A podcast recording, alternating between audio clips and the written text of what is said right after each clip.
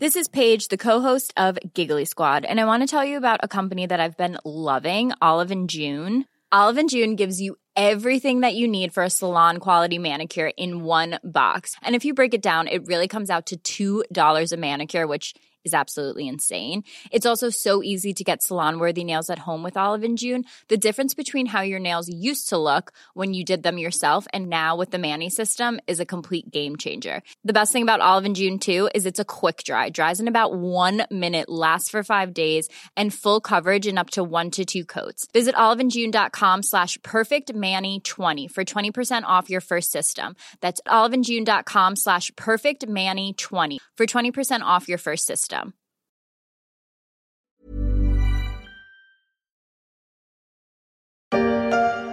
Messieurs, votre attention s'il vous plaît. Je vous souhaite la bienvenue à bord du train intercité de nuit numéro 5773 à destination de Nice-Ville.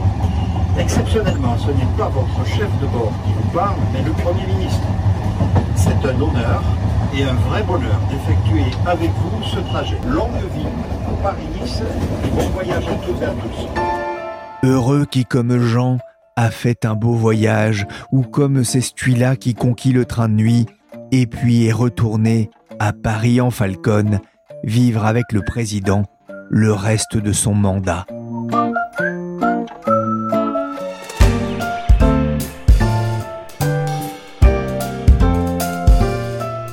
Suis Pierrick Fay, vous écoutez La Story, le podcast d'actualité des échos, et aujourd'hui, on va se demander pourquoi l'État a réveillé le train de nuit et pourquoi l'Europe y croit aussi.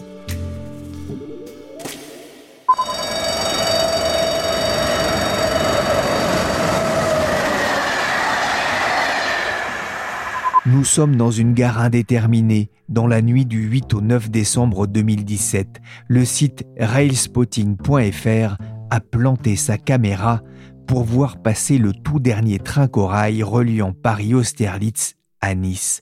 C'est la fin pour le train bleu qui, dès 1883, relia Calais à Rome en passant par Paris et Vintimille, avant de réduire sa voilure pour relier Paris à la frontière italienne.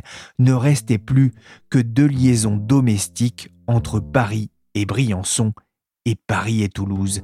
En 2015, les trains de nuit effectuaient encore 3,7 millions de kilomètres sur l'ensemble du territoire. En 2018, ce chiffre est tombé à 1,1 million. Trois ans et demi plus tard, après ce dernier trajet, le train de nuit est de retour entre Paris et Nice avec le Premier ministre en chef de train pour relancer la liaison nocturne vers la baie des Anges. La nuit de 12h30 passée par le Premier ministre pour arpenter les 1088 km entre les gares de Paris-Austerlitz et de Niceville en compagnie du patron de la SNCF n'aura pas été vaine en attendant de lancer d'autres trains à des tarifs compétitifs. Mais la France n'est pas le seul pays à vouloir monter à bord du train de nuit en Europe, comme on l'entend ici sur Euronews. Un train de nuit Vienne-Bruxelles, les défenseurs du climat apprécieront. Dimanche soir, c'est au son de l'hymne européen, l'ode à la joie que le premier train de nuit reliant Vienne à Bruxelles s'était lancé. Tout un symbole pour la compagnie ferroviaire autrichienne OBB, car les deux pays n'avaient plus de liaison ferroviaire directe depuis 16 ans. Embarquement immédiat dans le Bruxelles-Vienne avec Hortense Goulard, attention à la fermeture des portes.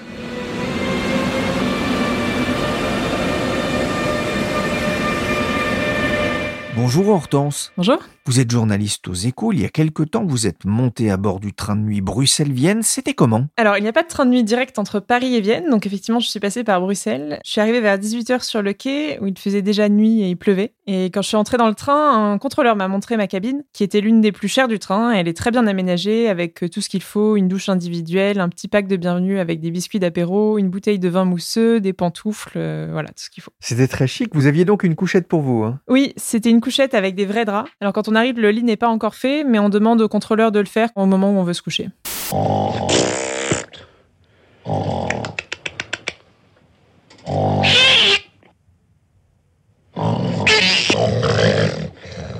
On est loin de mes souvenirs du train de nuit avec euh, ses six couchettes et le monsieur qui ronfle juste au-dessus en chaussettes pas très fraîches.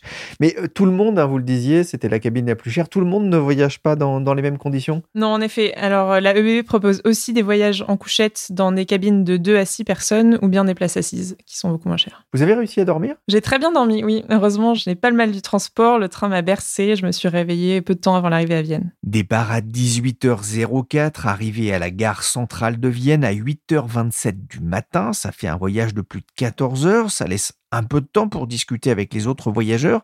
Qui sont-ils et, pourquoi ont-ils choisi le train, Hortense? Alors le train n'était pas plein à cause de la pandémie, mais j'ai quand même pu discuter avec une douzaine de personnes environ, qui avaient des profils très variés. Il y avait pas mal de jeunes, euh, une famille, euh, il y avait aussi des personnes plus âgées, il y avait un homme qui faisait un voyage d'affaires. Voilà, alors euh, ils m'ont expliqué un peu pourquoi ils avaient choisi le train. À peu près la moitié d'entre eux ont mentionné spontanément des raisons écologiques, mais d'autres ont décidé de voyager en train de nuit plutôt pour des raisons de prix ou des raisons pratiques comme le fait qu'il n'y ait pas de correspondance par exemple. Qu'est-ce qu'ils ont pensé de l'expérience? Alors, tous ceux qui j'ai parlé étaient très contents. Je pense que c'est l'effet train de nuit qui fait qu'il y a une sorte de magie qui rappelle parfois des voyages qu'on a effectués dans son enfance. J'ai parlé aux contrôleurs aussi qui étaient très satisfaits de leurs conditions de travail. Quels sont les avantages euh, du train de nuit? Par rapport à, l'avion ou, la voiture Alors, il y a plusieurs avantages. D'un point de vue écologique, ça émet nettement moins de CO2 qu'un voyage en avion ou en voiture. Par ailleurs, il y a ça aussi des avantages pratiques, par exemple pour des voyageurs qui veulent arriver de bon matin dans la ville euh, où ils ont rendez-vous sans être crevés parce qu'ils ont pris un avion euh, au milieu de la nuit. Ça permet de commencer directement sa journée sur place. On arrive au général au centre de la ville, donc il n'y a pas besoin de prendre un taxi depuis l'aéroport. Et puis, il y a peut-être aussi un aspect convivial qui fait qu'on discute plus facilement avec d'autres voyageurs. Voilà, donc j'aime bien prendre mon temps, donc ça me convient assez bien. Financièrement, est-ce que le voyageur euh, pas pressé s'y retrouve également Alors, si on coûte le coût d'une nuit d'hôtel sur place, c'est sûr. Après, les prix sont très variables selon les catégories. Donc, je vous disais, il y a des places assises qui sont vraiment pas chères pour les étudiants fauchés, par exemple. C'était le cas d'une étudiante que j'ai rencontrée dans le train. C'est plus cher si on veut dormir confortablement, mais l'écart de prix est pas non plus énorme avec l'avion, sauf les vols super low cost. Donc, ça varie entre à peu près 30 euros pour les places assises les moins chères à près de 200 euros pour les plus luxe. Voilà, pour un Bruxelles-Vienne.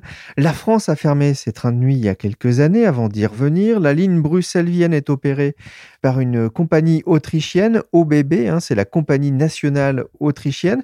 OBB, c'était un peu le, dernier des Mohicans euh, en Europe? Oui, alors c'est pas la seule compagnie ferroviaire qui a gardé des lignes de train de nuit. Il y en a notamment plus en Europe centrale qu'en Europe de l'Ouest. Mais c'est l'une des rares qui a continué à investir à un moment où tout le monde se retirait du marché. Donc ça fait que maintenant, ils ont euh, des trains plus neufs, ils en retirent les fruits, et notamment en termes d'image. Qu'est-ce qui a poussé OBB à miser sur cette destination Bruxelles ouverte en, en janvier 2020 Alors ils ont principalement misé sur des trajets internationaux internationaux en Europe, donc c'est pas que Bruxelles, c'est aussi des villes en Allemagne ou en Italie par exemple. Donc Bruxelles n'était qu'une étape parmi d'autres, mais peut-être que de leur part, il y avait aussi l'idée qu'il y aurait un, bénéfice d'image parce que des fonctionnaires européens, des parlementaires euh, prennent le train de nuit et, remarquent la qualité du service de la EBB. Ça peut servir de publicité en quelque sorte. Voilà, peut-être pour leurs efforts de lobbying. L'opérateur arrive à, rentabiliser euh, un trajet comme celui-ci? Oui, alors il bénéficie de subventions du gouvernement autrichien pour la partie du trajet qui est en Autriche. Et en tenant compte de ces subventions, le porte parole de la BB m'a dit que la branche train de nuit était tout juste à l'équilibre les bonnes années, mais c'est sans compter ces bénéfices en termes d'image dont on a parlé, qui ont été mentionnés, qui font qu'ils ont une image peut-être plus jeune et plus dynamique que d'autres. Voilà, mais des difficultés quand même à rentabiliser ces trajets à l'international. Hein. Tout à fait. Mais donc euh, leur stratégie pour euh, mieux les rentabiliser est d'investir dans des trains plus luxueux pour améliorer leur marge. La compagnie vous a indiqué constater une forte demande de trajets nocturnes depuis trois ans. En 2019, un million et demi de personnes ont voyagé à bord de ces trains, hein, les Nightjet,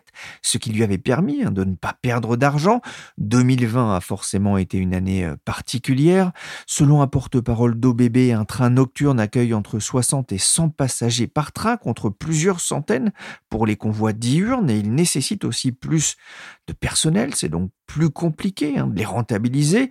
OBB gère 19 lignes de train de nuit, dont ce Bruxelles-Vienne. Il y a d'autres lignes de prévues, Hortense? Oui, alors il y a plein de lignes qui ont été annoncées. Il y a un Paris-Vienne et un Zurich-Amsterdam en fin d'année. L'année prochaine, ce sera Zurich-Rome. En 2023, Paris-Berlin et Bruxelles-Berlin. Et un Zurich-Barcelone en 2024. Et tous ces trains seront opérés par la marque de train de nuit de la EBB qui s'appelle Nightjet, en coopération avec d'autres opérateurs européens. Est-ce que euh, l'exemple autrichien intéresse déjà d'autres compagnies nationales en Europe? Pour l'instant, la plupart des compagnies nationales restent assez frileuses. Elles préfèrent s'assurer d'avoir le soutien du gouvernement avant d'ouvrir de nouvelles lignes. Par contre, on observe un, un nouveau phénomène qui apparaît, qui sont des startups qui profitent de l'ouverture à la concurrence pour répondre à des appels d'offres et se lancer et ouvrir de nouvelles lignes. Donc il y a par exemple une boîte néerlandaise qui s'appelle European Sleeper qui a annoncé un partenariat récemment avec la compagnie nationale tchèque pour faire un Bruxelles-Prague au printemps 2022, ou bien euh, Midnight Trains en France, qui a fait une annonce récemment sur des trains de luxe euh, vers l'Europe du Sud notamment. Dans votre article pour les Éco Weekends, vous avez aussi rencontré Karima Deli, elle est présidente de la commission des transports au Parlement européen. Elle plaide pour un vrai réseau au niveau du continent. Ces trains ne sont absolument pas une niche, c'est ce qu'elle vous a expliqué. Pour autant, l'Europe du train reste quand même encore à construire ou plutôt à reconstruire Oui, l'Europe du train se heurte encore à pas mal d'obstacles, notamment à cause de normes de sécurité qui sont pas les mêmes d'un pays à l'autre. Donc par exemple, euh, ce qu'on m'a cité pendant cette enquête, c'était euh, l'Italie qui a des règles très spécifiques sur le nombre d'extincteurs à avoir à bord du train, qui sont pas les mêmes que la norme dans le pays d'à côté, ou bien des infrastructures légèrement différentes. Donc il faut s'assurer que les trains peuvent bien franchir la frontière. La commission travaille à harmoniser tout ça, mais ça prend très longtemps de s'accorder sur des détails techniques quand les infrastructures sont déjà en place et qu'il y a déjà des habitudes euh, nationales. Cela dit, il y a pas mal d'efforts de relancer les réseaux de trains euh, internationaux en Europe, avec notamment un projet de Trans-Europe Express 2.0 qui a été lancé par le ministre des Transports allemand Andreas Scheuer. Les premières relations Trans-Europe Express étaient assurées par des rames automotrices diesel, car la diversité des courants existants sur les différents réseaux européens était un obstacle à l'utilisation de la traction électrique. Le TE, Trans-Europe Express, lancé en 1956 et disparu en 1983, des trains de prestige rapides pour l'époque et qui avaient vocation à contrer l'offensive du transport aérien sur la clientèle haut de gamme. En 1972, le TE desservait de jour près de 200 villes européennes. Allô? Oui, j'écoute. Vous partez demain matin, même filière. Le Trans-Europe Express, personnage clé aussi du film éponyme d'Alain Robbe-Grillet, sorti en 1966 avec Jean-Louis Trintignant et Marie-France Pizier dans un polar amoureux et entraînant. Tu es tout seul, mon chéri Oui. Tu viens d'arriver? Oui, je débarque du train. Tu veux que je te fasse visiter Anvers? C'est un drôle d'endroit, tu sais. L'Union européenne a fait de la relance des trains de nuit une de ses priorités avec la signature fin 2020 d'un accord de coopération entre les compagnies nationales ferroviaires allemandes, autrichiennes, françaises et suisses, avec notamment des liaisons Paris-Munich-Vienne et Amsterdam-Cologne-Zurich espérées pour la fin de cette année, des trains qui pourraient surfer sur le phénomène venu de Scandinavie, le Flixcam, la honte de prendre l'avion. Hortense, vous avez fait l'aller en train et le retour alors j'ai fait le voyage de retour en train aussi, mais malheureusement avec une expérience un peu moins positive cette fois-ci parce que mon train avait deux heures de retard en gare de Cologne, ce qui fait que j'ai loupé ma correspondance, que j'ai dû faire une étape à Mannheim qui n'était pas du tout prévue et que j'ai eu plusieurs heures de retard à l'arrivée à Paris. Donc euh, c'était peut-être à cause des restrictions liées au Covid qui ont été renforcées ce week-end-là, mais ça montre quand même que c'est pas toujours hyper fiable non plus. Quoi. Vous avez eu envie de faire un Paris-Nice euh, en train de nuit? Pourquoi pas, oui. Là je cherchais un Paris-Venise récemment, mais malheureusement ça s'est arrêté, donc euh, j'espère que ce sera relancé euh, prochainement.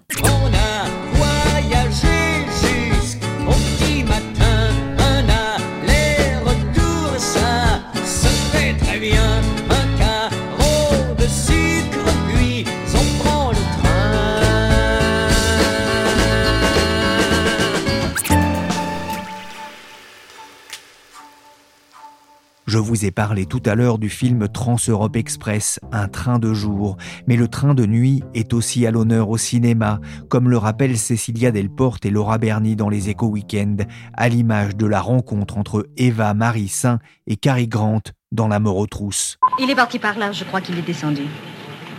En voiture, s'il vous plaît. Merci. Ce n'est rien. J'ai brûlé sept feux rouges. Oh, J'ai aussi quelques souvenirs de la scène des barbouzes avec Lino Ventura et cette réplique culte. Un autre barbu, c'est peut-être un congrès. Qu'est-ce qui t'arrive? Un barbu, c'est un barbu. Trois barbus, c'est des barbouzes. Et comment oublier surtout Marilyn et son ukulélé dans certains lem shows. running wild, lost control, running wild, mighty bold. Feeling gay, reckless too. Rien que de revoir la scène, ça me donne envie de reprendre le train de nuit. Tant pis pour le voisin ronfleur. Ça tombe bien, la France vient justement de relancer deux lignes de train de nuit après les avoir abandonnées dans les années 2010. Un drôle de revirement. Pour en parler, j'ai invité Denis Finsilbert à me rejoindre dans le petit studio de la story aux échos et je lui ai demandé pourquoi la France avait abandonné le train de nuit dans les années 2010. Ah ben, pour des raisons purement économiques, en fait, il y avait un vrai réseau structuré, mais le vrai concurrent du train de nuit, finalement, c'était un concurrent interne, c'était le TGV, parce qu'à partir du moment où les gens pouvaient aller dans les Alpes et sur la côte d'Azur, au Pays Basque, en 3 ou 4 heures de temps, le train de nuit avait perdu beaucoup de son intérêt. Et dans les années 2010-2015, chaque année passant, le déficit s'est creusé.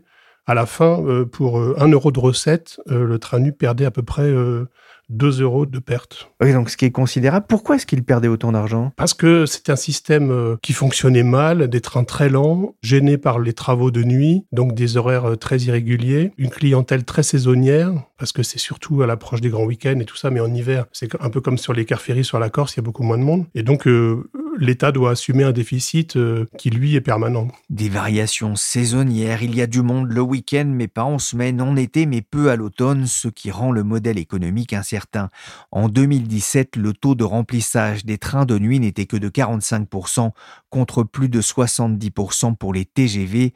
Dans ces conditions, Denis, pourquoi relancer le train de nuit Au nom de l'écologie, ça s'est fait dans un contexte euh, de la Convention citoyenne. On a cherché des nouveaux projets. Donc, en fait, un de nouveaux projets, c'est un vieux projet qu'on ressort des cartons. Ça fait aussi longtemps que les différents gouvernements veulent signifier la fin du tout TGV, parce qu'on a, on a bâti un réseau TGV qui était très efficace, mais qui laisse des grands trous dans, sur la carte du territoire. Et parmi la panoplie de nouveaux services qu'on veut lancer, il y a les trains de nuit.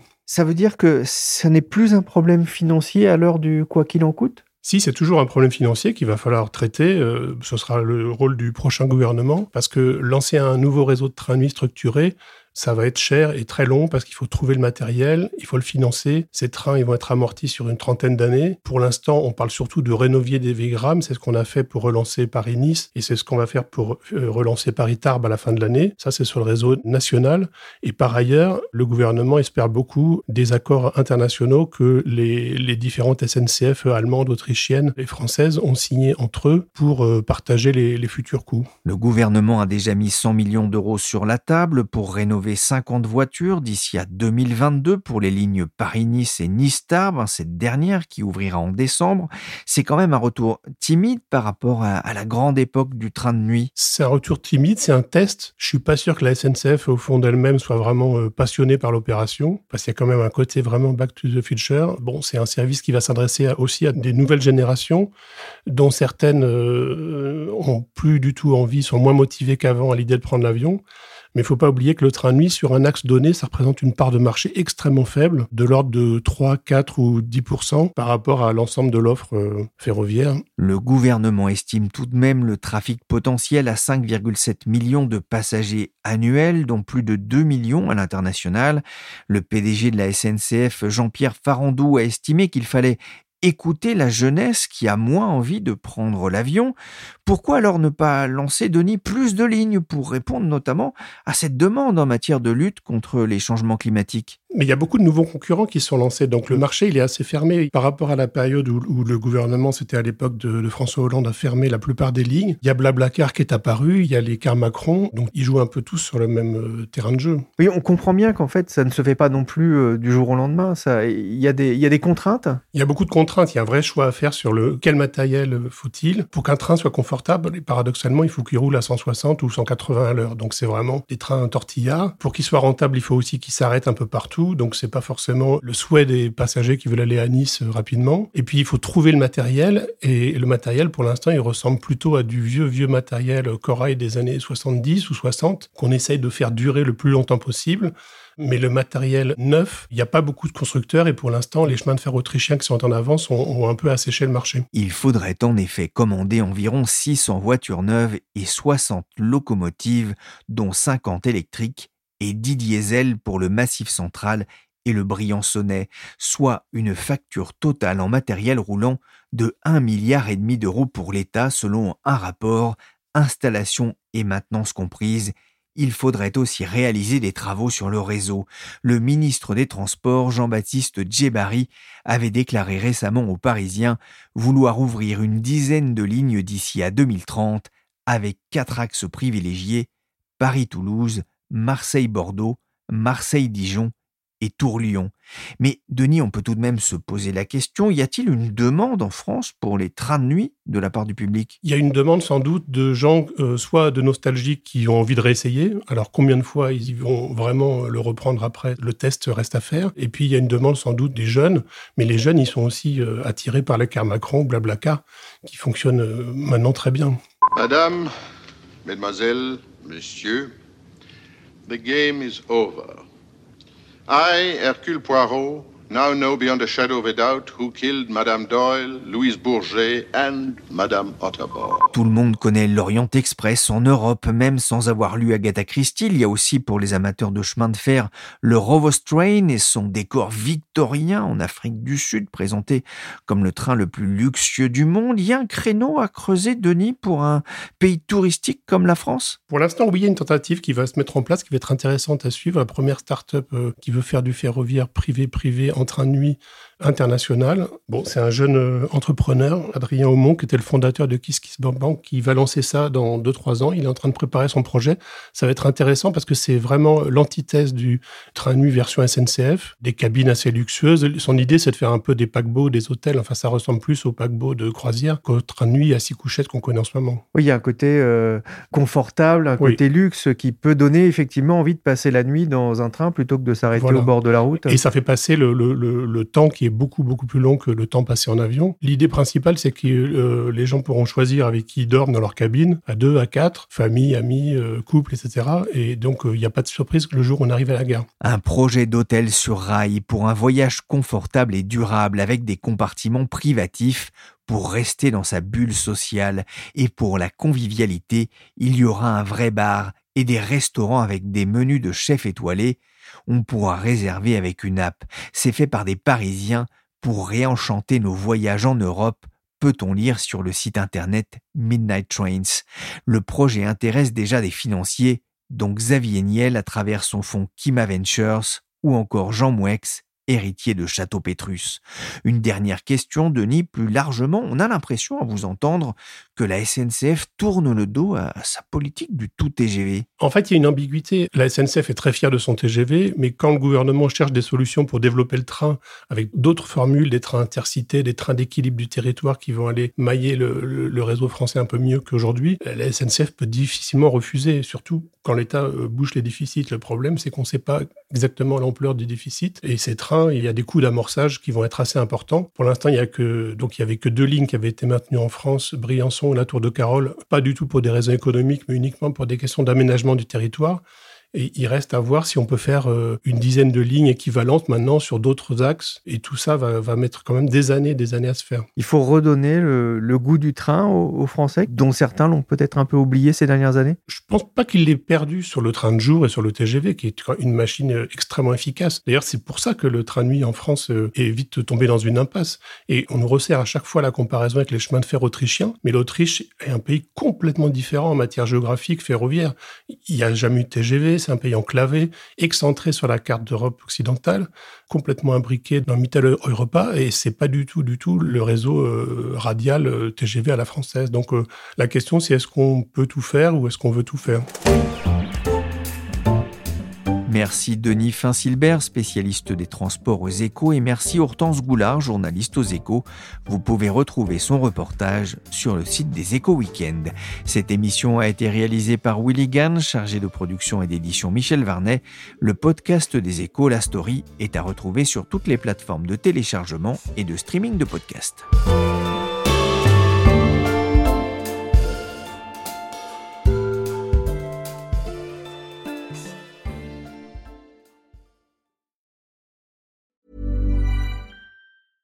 Hey, it's Paige DeSorbo from Giggly Squad. High quality fashion without the price tag. Say hello to Quince. I'm snagging high-end essentials like cozy cashmere sweaters, sleek leather jackets, fine jewelry, and so much more. With Quince being 50 to 80% less than similar brands.